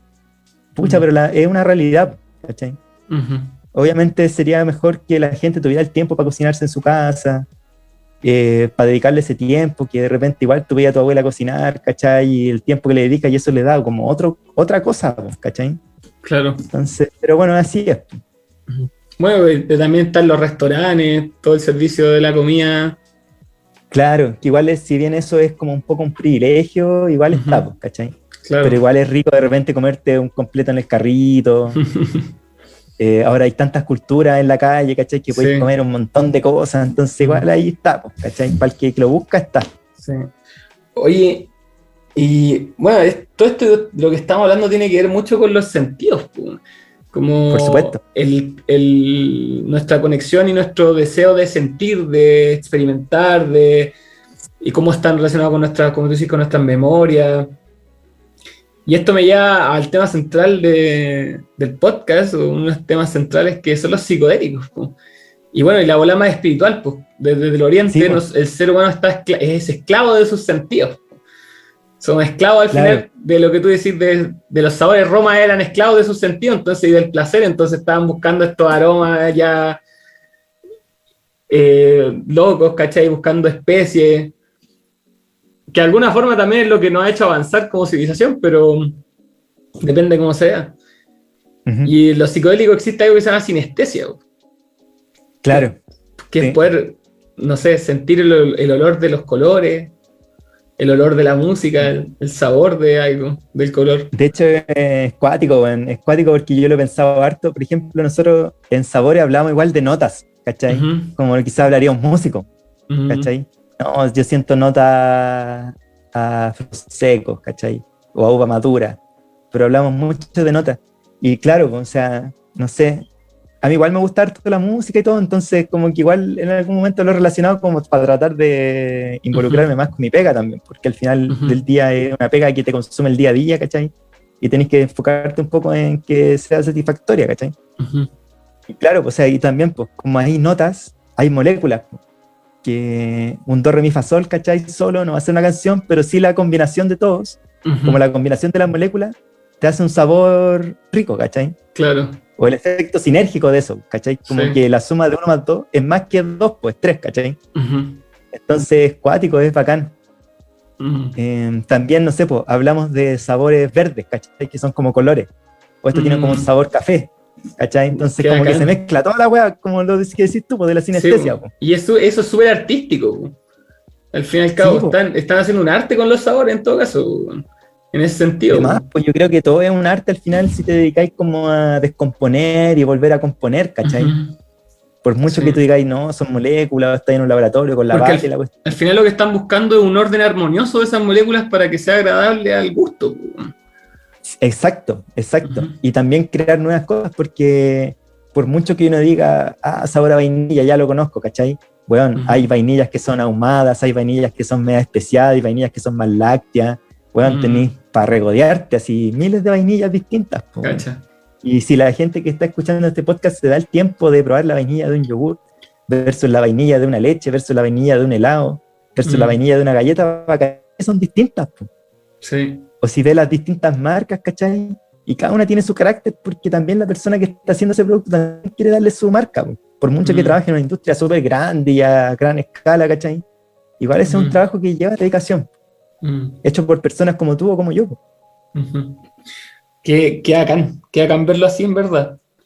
Eh, se me- tenía algo que te iba a preguntar y se me fue. El tema de la vainilla, los sabores, que sea un arte. Bueno, eh, es entretenido el tema de los sabores. Piensa que nosotros, yo por lo menos en mi especialidad trabajo a nivel de moléculas, pues, juntando Ujú. moléculas, claro, dándole el tono, ¿cachai? De repente yo pruebo una cuestión y sé qué molécula le está dando cierto carácter, ¿cachai? Y sé, no sé, pues, que bajarle, hay que subirle o tal cosa, o esto tiene esta Ujú. molécula, ¿cachai? Pero también en algunas industrias, por ejemplo, la industria de los cárnicos, ahora, bueno, no solo cárnico de animales, sino que también la industria vegana, que consume mucha hamburguesa. Esto se potencia con especias, con extractos de levadura, porque es como todo al final, es como que cada una cosa le da soporte a la otra. Entonces, Mm. al final, igual es bacán poder combinar eso con lo demás, pues, ¿cachai? Que a lo mejor a este sabor le va a faltar un poquito de pimentón, ¿cachai? Le va a faltar un poquito de ajo o de cebolla, ¿cachai? Y esa es una cuestión que la puedes dar solamente con eso nomás, no con moléculas, ¿cachai? Entonces Claro. ahí vais armando todo como de lo más chico a lo más grande. Y es- eso igual es entretenido. Que entrete. O sea, claro, el- porque tú estás, eh, estábamos hablando de, la- de las moléculas de sabor específico, pero después esa molécula cuando entra el producto, en el producto entran otras variantes, que es la textura, la, decir, la especie, la sal. Es cuático que hasta el sonido es relevante, por ejemplo, si tú te comes una papa frita y no hace crunch, Mm, mala. no. Y eso es algo que tú escucháis, pues, weón. Sí, bo. Entonces también está todos los sentidos involucrados. Sí, sí. Sentir la aceitosita, ¿cachai? sí. Eh, El- todo. el- el brillo te va a doler. Es, del, del crunchy. Como que a veces a mí me ha pasado que tengo ganas de algo crujiente. Como que quiero esa sensación, ¿cachai? Como. no- y, no, y no es un sabor, pero quiero una weá que suene, ¿cachai? Como. No, sí, pues sí están todos involucrados. Y de hecho el picor es una cuestión que no es como de sabor, sino que es una cuestión de como de los nervios de la boca, pues como que es como una respuesta del dolor, pues, ¿cachai? Pero que el humano igual busca en cierto sentido. Sí, bo. encuentro un placer en, en esa sensación. O de temperatura, pues por ejemplo una menta que te provoca frío y una ají que te Mm. provoca calor. Entonces, bueno, eh, Claro. está todo muy involucrado. Oye, y en esta, en esta, en esta, en este arte que estás haciendo de probar sabores y, pro- y experimentar, a veces te salen sabores malos que tú dices, esta va está mala. Así como, Y demás, pues. sí, O sea, igual hay, tú de repente probáis productos de mercado, ¿cachai? Que tú decís, oh, esta cuestión está mala, ¿cachai? ¿Cómo se vende? Pero bueno, igual hay de todo, pues, ¿cachai? De repente es una cuestión paso, que la gente de repente no se fija muy bien, ¿cachai? O a lo mejor yo estoy ya rayando mucho la papa y estoy poniendo muy exigente, también igual me hago esa autocrítica, de más, pues estoy Pero una vez- metido todo el día en eso. Pero una vez estábamos buscando como una nota de huevo muy específica y Ajá. trajeron sal del Himalaya, sal negra del Himalaya. ¿Ya? Y la cuestión tiene un olor a peo, weón. La dura. Así, eh, sí. Pero sabes que igual se recomienda harto como para los veganos o veganas, ¿cachai? Ajá. Que quieren como sazonar su ensalada, darle como un toque a huevo Cacha. y le agregan un poco de eso, igual le da como su toque. Pero yo la encontré así. Mal. También depende mucho del, de la cantidad. po. Una Mm. cosa puede ser por ejemplo, hay, un, hay unas moléculas, ¿cachai? Que hay una base de datos que son como de los proveedores de moléculas y todo, que tienen como... Tú ponías el código, porque las moléculas se clasifican por codificaciones, ¿cachai? Ujú. Tienen como su código y todo, de identificación. Y claro, tú pones la molécula y aparece como en descripción de sabor, Katy, que es como pichi de gato, weón. y ya, ¿qué onda? Pero sabéis que esa molécula en su precisa dosis le da como el carácter a las maracuyás, por ejemplo, al caldo de Mm. pollo, Cacha. como esa cuestión así como un poco pungente, penetrante, ¿cachai? Entonces, claro, si tú la cuestión la tomáis directa, la cuestión es así horrible, Malísimo. pero si la ocupáis en la dosis precisa, es como crucial, por ejemplo, para sabores de frutos tropicales Ujú. y para otro tipo de sabores, ¿cachai? Igual, en todo caso, la cocina chilena, la cultura de comida chilena, nosotros no somos de usar eh, sabores y olores putrefactos. Hay culturas que, le- que tienen alimentos que son putrefactos, ¿cachai? Como eh, queso. Hay, un- hay una lata que abren como en Rusia, no sé, que hacen como en YouTube, un experimento que una vaga, creo que es más hedionda, es asquerosa que la cresta. ¿Ya? Y en, en Chile no tenemos esa cultura de comer alimentos fuertes. Los mismos quesos. Hay quesos que Mm. son súper fuertes. po.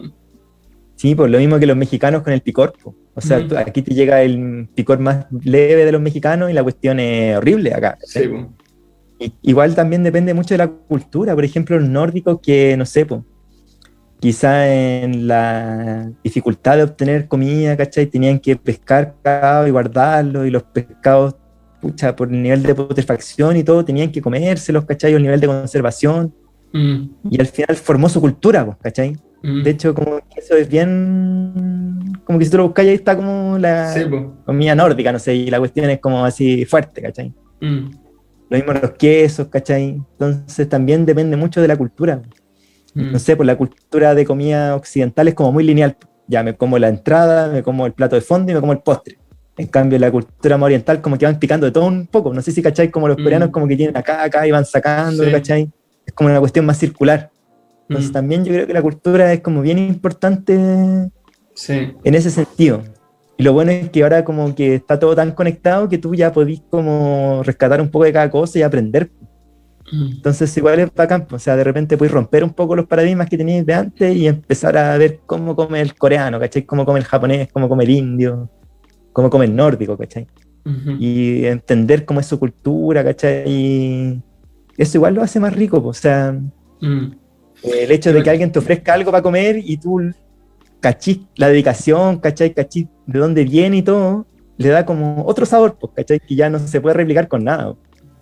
Con, con lo que estamos hablando y las culturas y los sabores, me pasa que. mm, con- y el tema anterior de los colores y la, y la música y todo, como que me da la sensación que, claro, como que está todo muy vinculado. Si trato de imaginar la cocina de una cultura, de una cultura con su ritmo de vida, sus colores que ocupan, eh, ¿cachai? Como su forma de ser.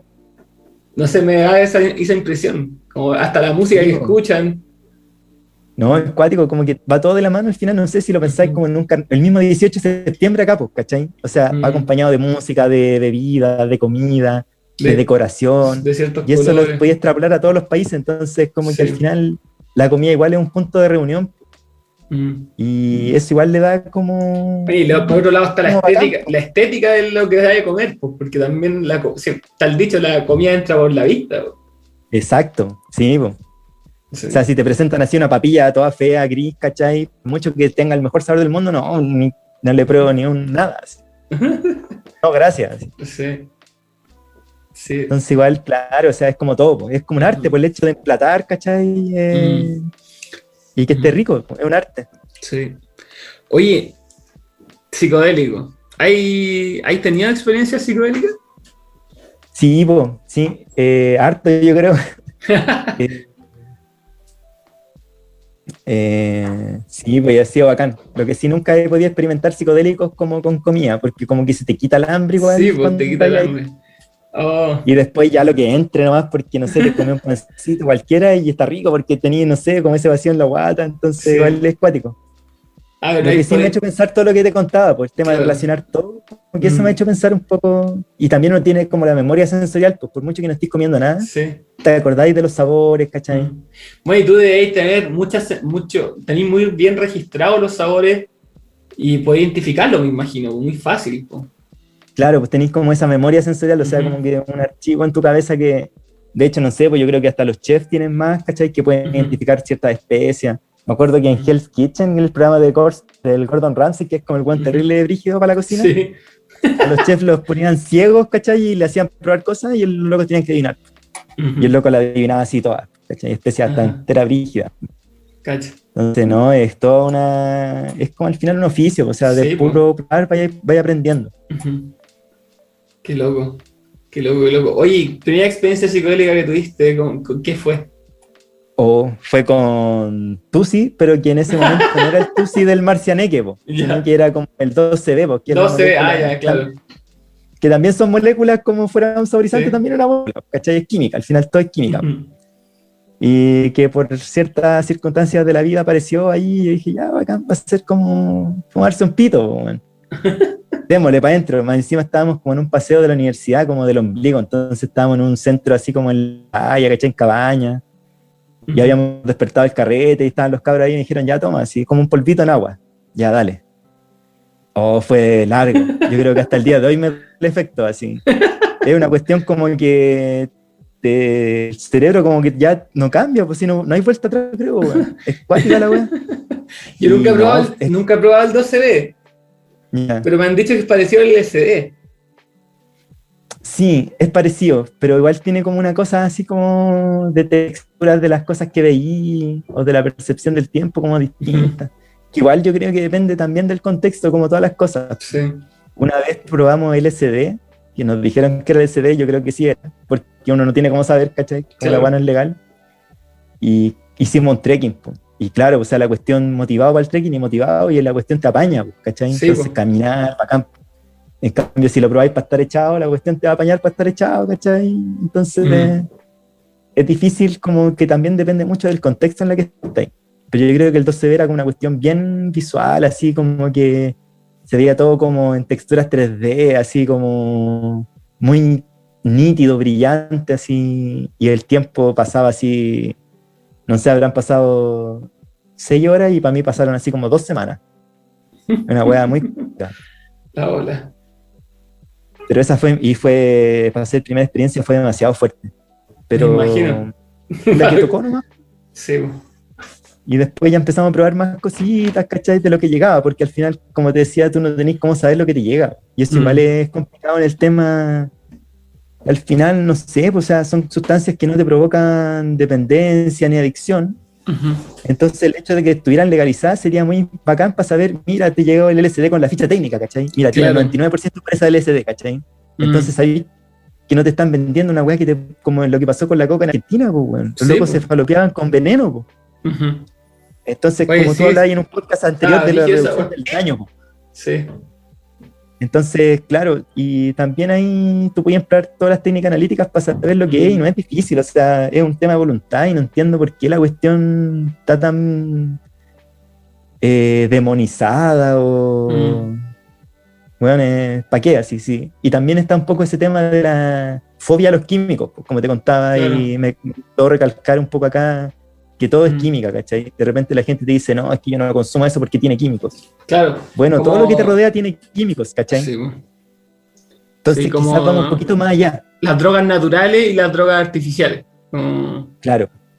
Pero al Ujú. final, puta, pucha, te, te gusta quejarte de los químicos en los alimentos, pero te compráis una gomita que no sabéis dónde viene y te la vaciláis va campo. y que hay todo Entonces igual duro. está bien, pero es una cuestión de ser como más consecuente con uno mismo al final, Mm. weón, y tener como altura, mira, no me gustan estos químicos por esto, ¿cachai? No me gustan Claro. estos químicos por esto otro. Entonces, como ponerle apellido a la cosa que tú estás diciendo, ¿cachai? Oye, qué entretenido sería que vengan con una ficha técnica, así como una pastilla que te dice, no, esto tiene 50% LSD, tanto de M, ¿cachai? Claro. Y ahí vengan hasta mezclar, repente- vengan hasta mezclar, así como su flip ya hecho. Sí. Sí, igual es rico con un poquito de M porque está así como motivado. el loco que sabe lo va a hacer, pues al final es como el Sí, tema de la reducción de daño que tú en un momento mencionabas en otro Mm. podcast, ¿cachai? Que al final es bueno que tú sepáis qué estáis consumiendo, ¿cachai? Y con la responsabilidad que lo estáis haciendo y en el Sí, ambiente, no sé. po. Claro, y que venga con las recomendaciones y todo. Weón, si tú te compras un paracetamol, la caja viene con un papel, pues, ¿cachai? Sí, pues. Entonces, weón, Sí, lo si mismo. al final la gente va a consumir igual. Entonces, Sí. la, la gente va a consumir igual. Entonces, mejor dársela bien, pues, ¿cachai? Claro. Para que no ande, eh, para que no pasen tragedias, porque al final de repente igual te Ujú. recaes. pues, O sea, igual a mí me da un poco de miedo de repente. Una vez nos llegaron gomitas, por eso salió el tema. Pero unas gomitas re feas, así, eran como súper. No eran como el frigile que es como redondito, ¿cachai? Era Ajá. como una cuestión dura, así como muy. Muy cuadrada, ¿cachai? Nosotros ya démosle, ¿cachai? Pero igual en algún momento después lo pensaba y dije, igual irresponsable porque Sí, no sabía qué era, ¿cachai? Bueno, ahora mismo con el, con el jale envenenado, yo creo que ah, varios jaleros deben estar con el culo en la mano. Sí, po. de hecho, locos que se salieron del hospital y volvieron a asumir, po, porque igual es un tema de salud, o sea, el loco tiene un problema de adicción Sí, que hay que tratar, po, ¿cachai? Y al loco no le puedes quitar la weá de sopetón porque lo va a hacer más daño, sino que es como preocuparse de la persona que tiene una adicción. Ujú. Pero Sí. así como hay personas que hay evidencia científica de que los psicodélicos tienen poco daño, ¿cachai? Entonces, bueno, ese es otro tema. Oye, la, la peor experiencia, la peor experiencia en psicodélico que podéis recordar o un algo así que no te gustó mucho. O bueno, puede ser la misma de la primera, que Ujú. en el fondo no se acababa nunca. Así. Yo dije, esta cuestión me quedé loco.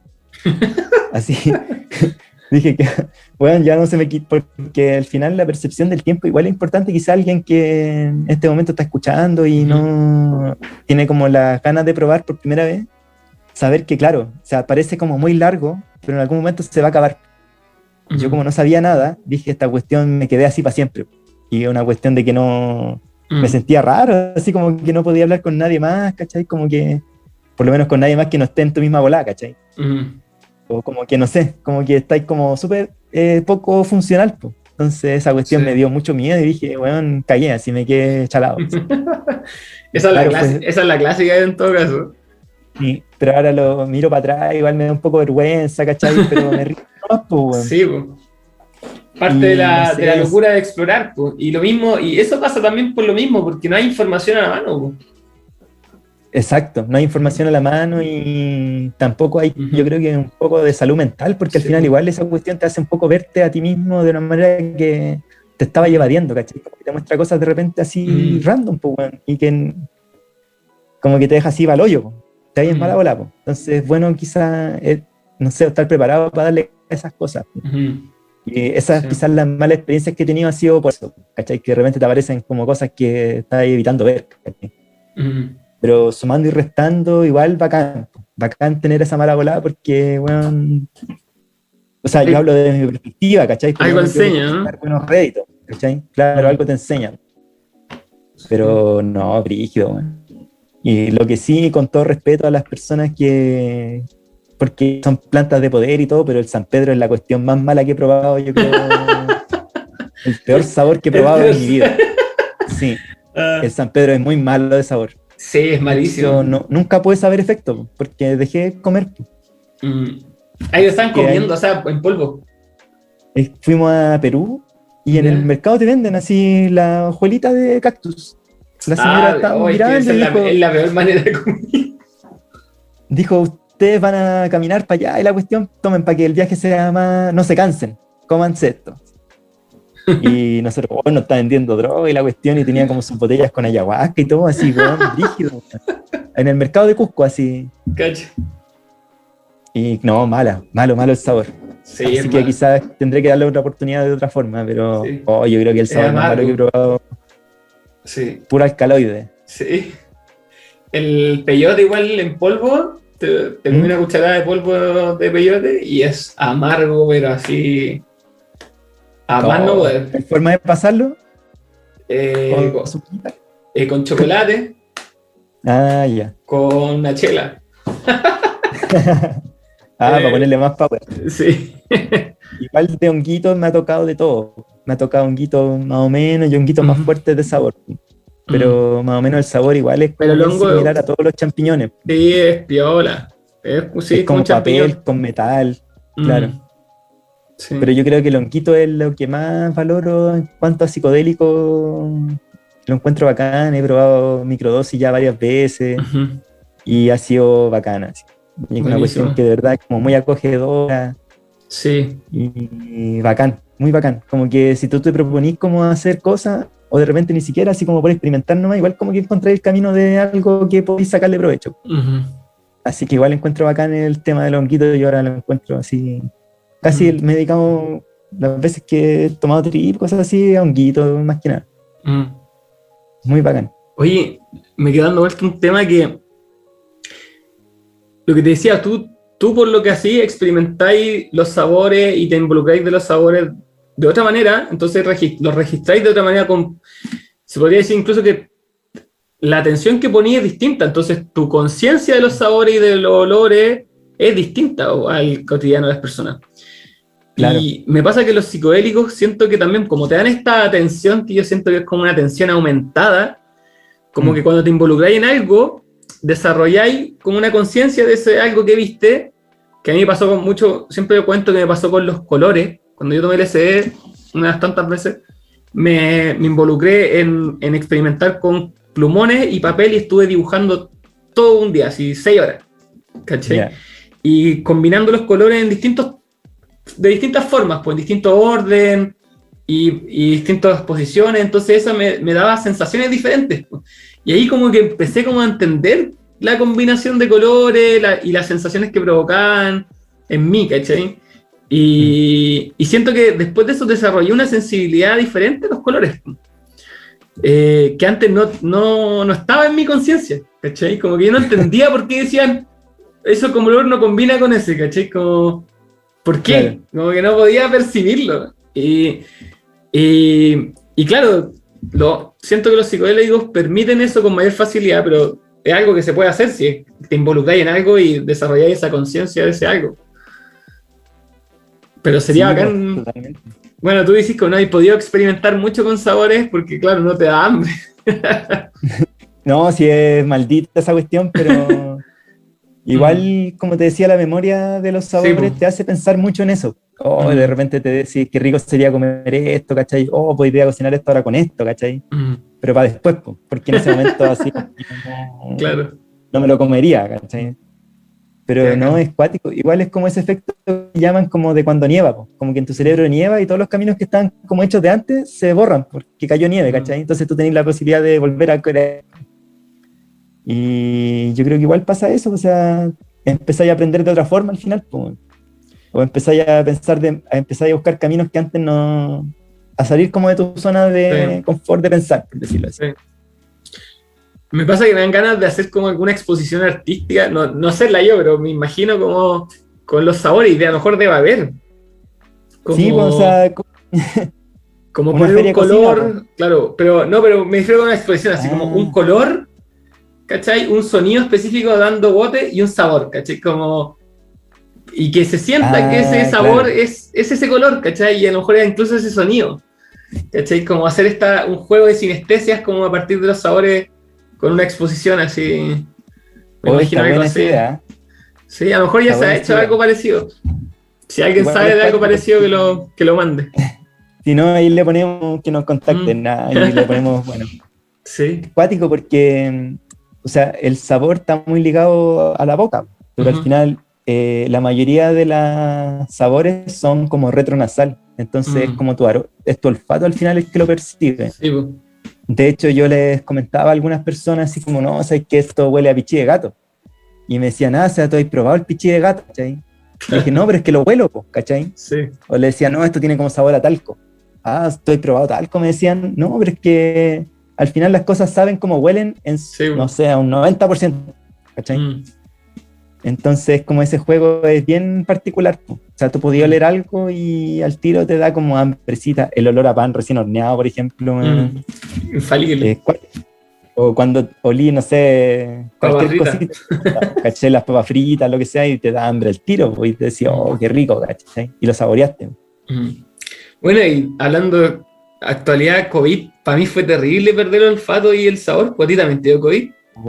A mí también me dio COVID, me dio como en mayo del 2020, así cuando estaba recién plena pandemia. Sí, pues sí me acuerdo. Y ya, o sea, lo pasé mal al principio de dolor físico, ¿cachai? Fiebre. Y después ya que me recuperé, perdí el olfato y, bueno, el gusto. Más que el Oh. olfato que nada. Porque entonces yo me quería distraer un rato porque estaba con licencia. po. Que me quería comer algo rico y sentía nada. Y me Oh, quería tomar una chelita y la sentía solamente como agua amarga. oh. Entonces, como que los gustos básicos igual los permanecía, así como el amargor, el dulzor, Ujú. pero todo lo demás, nada. Y yo me urgí porque dije, voy a perder mi pega, po, Sí, porque po. habían casos que años que no, no sé, po, no años, porque en verdad la pandemia ya poco, pero Sí, meses, pero así como que meses. la cuestión no sabía cuándo se acababa, pues era tincado. Ujú. Entonces fue acuático. Y lo recomendable para eso, si alguien a lo mejor tiene COVID y todo, es que por mucho que no sientan los aromas y sabores, estén todo el rato tratando de buscarlo. Por Mm. ejemplo, si tienen un café, que traten de olerlo, que estén todo el rato haciendo, estimulando sus sentidos, por mucho que no los tengan, hasta que de a poco se va a ir como ejercitándose, al final eso se ejercita. No sé, si tienen café, si tienen especies, si tienen queso, pan, todo vayan buscando el aroma, todo hasta que el olfato se empieza a avispar. Esa es como una buena técnica Buenísimo. para las personas que a lo mejor tienen esa condición ahora o la puedan tener. Recomiendo igual, a mí ayudó los hongos adaptógenos, creo que el Reichi era, que es un hongo adaptógeno que ayuda a regenerar el, como el sistema nervioso y ayuda a recuperar el, el olfato. Y el Leon's Mains, Ah. creo que. Ah, bacán esa. Sí. Bueno, y el hongo sigue creo que también puede ayudar. Ya, bacán. Sí. Yo en ese tiempo cero, nada, sin ni marihuana, porque igual estaba como un poco asustado por el tema Mm. de que es como ese miedo a lo desconocido al final, Ujú. que no sabía, entonces era como pálida segura si me pegaba así cualquier cosa. De más. Pero ahora salió como un estudio de que la marihuana igual ayuda un poco a prevenir el COVID, así que... Ahora meta pito. ah. ah, de hecho, justo ese tiempo dejé de fumar. Ay, me contagié. Coincidencia, no lo creo. Ah, Oye, y mm, que te decía, a mí pasa, me pasó después del COVID que ahora hay olores que antes no sentía, o no sé si el olor de algo cambió, ¿cachai? Como que lo siento distinto, o ahora siento olores que antes no, ¿cachai? Como es muy raro. Por ejemplo, el arroz ahora tiene un olor que me desagrada mucho. ya, ¿Cachai? Puedo comer arroz, lo siento rico, pero hay un olor cuando está cocinando o cuando, no sé, está, ya está frío y lo revuelvo y sale un olor que me, me lo encuentro muy malo. Y el huevo, por ejemplo, siento que los huevos tienen un olor a podrido, pero no están podridos, ¿cachai? Como que... Ya. se- no sé si es porque lo siento muy fuerte, no entiendo, pero como que después del COVID hubo una modificación en mi olfato. a lo mejor eh, regeneraste como células nuevas en el fondo, porque Mm. el COVID ataca igual eso, po. Claro. como que tenés una sensibilidad mayor Mm, a ese tipo de cosas, puede ser. po. sí, no Igual a mí me pasa que de repente me da por etapas, o sea, hay cosas que en algún momento no puedo ni probar y después ya me da de nuevo por, Mm, por comerlas, ¿cachai? Como la beterraga, cosas que son como más fuertes, ¿cachai? mm, Y uno se termina saturando igual de ciertas cosas. po. Sí. Y también uno va generando sensibilidad si al final eso es- son cosas que se entrenan. Y por Sí, lo po. mismo, de tanto comer una cosa, te termináis chato porque te la papiaste al final, ¿cachai? Claro, no, no te entrega ni una sensación nueva. Claro, entonces es bueno variar igual. Mm. Oye, cerrando este capítulo, ya llevamos harto rato. Sí. eh, ¿Querías eh, pedirte alguna recomendación? Siempre a todos les pido una recomendación: libro, película, eh, música, no sé, lo que tú queráis. Eh, más que nada, yo por lo menos cuando chico era bien mañoso para comer. Que no sé. O sea, yo creo que igual es una cuestión de cabros chicos, ¿cachai? Ajá. Y ahora he conocido mucha gente de grande que igual es muy mañosa para comer, sin quizá algún motivo aparente. Y es por igual, yo creo que es como un poco, y lo que hablábamos como en el curso de tarot y todo, es como el miedo a lo desconocido. Entonces, recomendar quizá superar ese miedo a lo desconocido en cuanto a comer cosas y Ujú. empezar a probar y empezar a comer cosas que uno pueda ir pillando quizá en la calle o que te ofrece tu familia, que a lo mejor no te dijiste que no.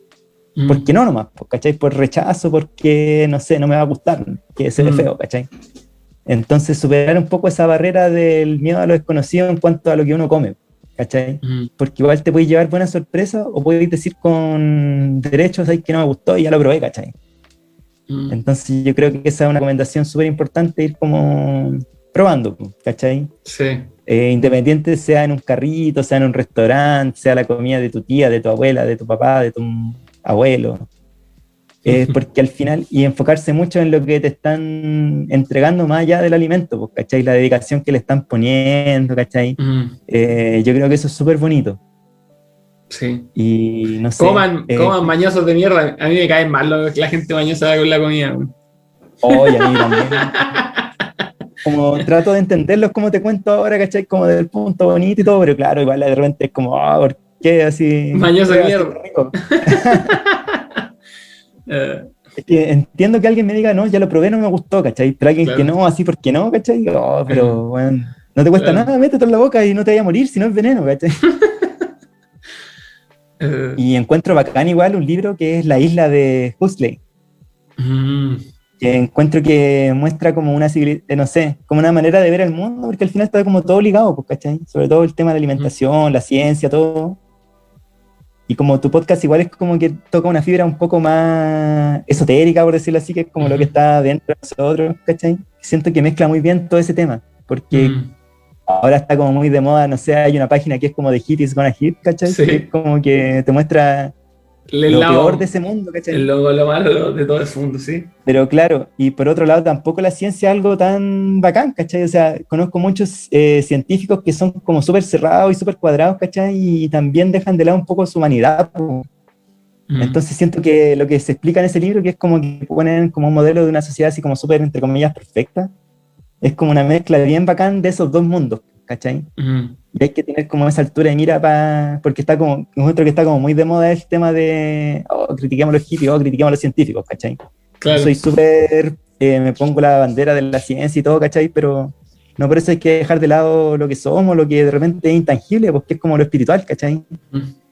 Así que encuentro que ese libro toca bacán ese tema. Entonces lo recomendaría así full. Buenísimo. Buenísimo, buenísimo. La isla de Huxley. es ciencia pura, así. Sí, pues química. La otra vez veía como una, cur- una curvatura de, de como ciencias objetivas y ciencias subjetivas. Como la- y salía como que lo más objetivo era la química, así como...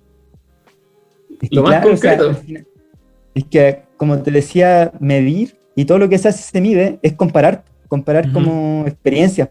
Y al final la ciencia tiene como eso que, ese método que es como de comparar y refutar, ¿cachai? Entonces como que al final es como cuando estás ahí en un viaje, ¿cachai? Y tú le decías, loco, oye, ¿cómo te sentís, cachai? No, estoy así, ah, bacán, ¿cachai? Entonces como eso al final, como poder compararse con un otro que está en tu misma situación y en el mismo mundo que vivís, ¿cachai? Como que tú podís como decir, ya vivimos en este mundo, ¿cachai? Y lo entiendo un poco, ¿cachai?